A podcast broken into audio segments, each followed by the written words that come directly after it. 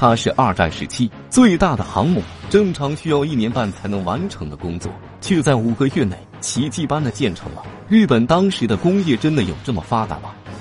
短时间内建成的航母真的有作战能力吗？今天就让我们一起去看看二战中最大的航母是如何创造吉尼斯级的大笑话吧。制作视频不容易，您的支持是我们的最大动力。请长按点赞并关注支持下，我在这里先谢谢各位朋友了。一九四四年的六月十九日，在马里亚纳附近的海域，一艘正在执行任务的美军潜艇发现了日军的大凤号航母，连忙发射了两枚巨型鱼雷，一枚直接命中。一场激烈的海战正式打响。美军这次使用的是专门克制日军民事战机的地猫战斗机，加上日军的飞行员都是刚入伍的新兵，经验不足，瞬间就被美军打得溃不成军。面对如此不堪一击的日空军，在美军眼中就像是猎杀火鸡的战场，以致后来都称这场战斗为马里亚纳烈火鸡大赛。空战结束后。战斗机都需返回航母休整，剩余不多的临时战机也在返回祥鹤号航母，这给美军水下的潜艇一个大大的机会，因为航母在回收战机时只能停在原地不动，美潜艇就是利用这个时机，一口气发射了多枚鱼雷，就这样挣扎了两个多小时后的祥鹤号最终沉入了海底。刚才被击中的大凤号也由于燃油的泄漏引爆了弹药库，一连串的爆炸。大凤号也憋屈的沉默了。此时的日军已完全丧失了战场的主动权，两百多架飞机对日海军编队发动了总攻，仓皇应战的日军再次被击沉一艘航母，大败而归。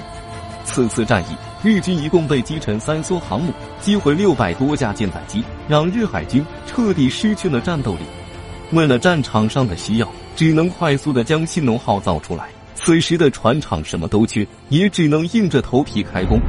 人力不足，他们就招来老人和学生。这群连基本的钳工技术都没学过的工人，在建造复杂的航母，听起来有点像是个笑话。所以各种性能检测之类的东西，全都一笔带过，不求质量，只求完工。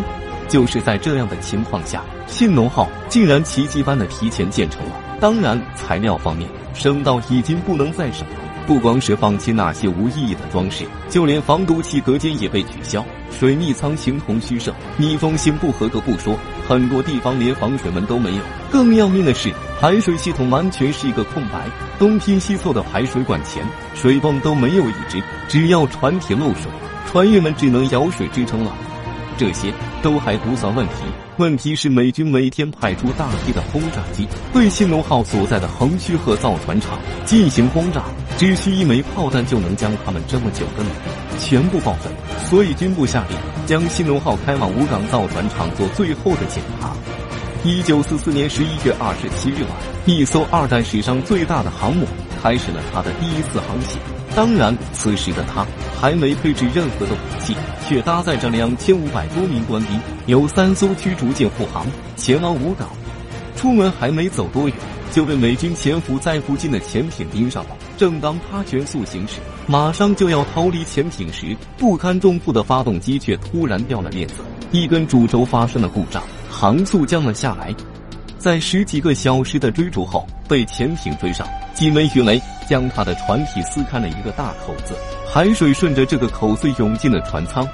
正常情况下，这么大的航空母舰，摆几枚鱼雷不会是什么伤筋动骨的大事，只需关闭水密舱，启动排水功能就可以化解。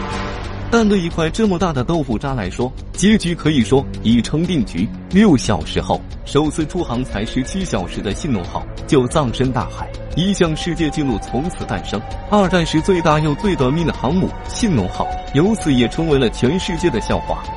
当然，就算是他成功了，也没法改变失败的命运。在盟军节节胜利的背景下，再多的装备也只能一起沉入深海，变成一颗小小的尘埃。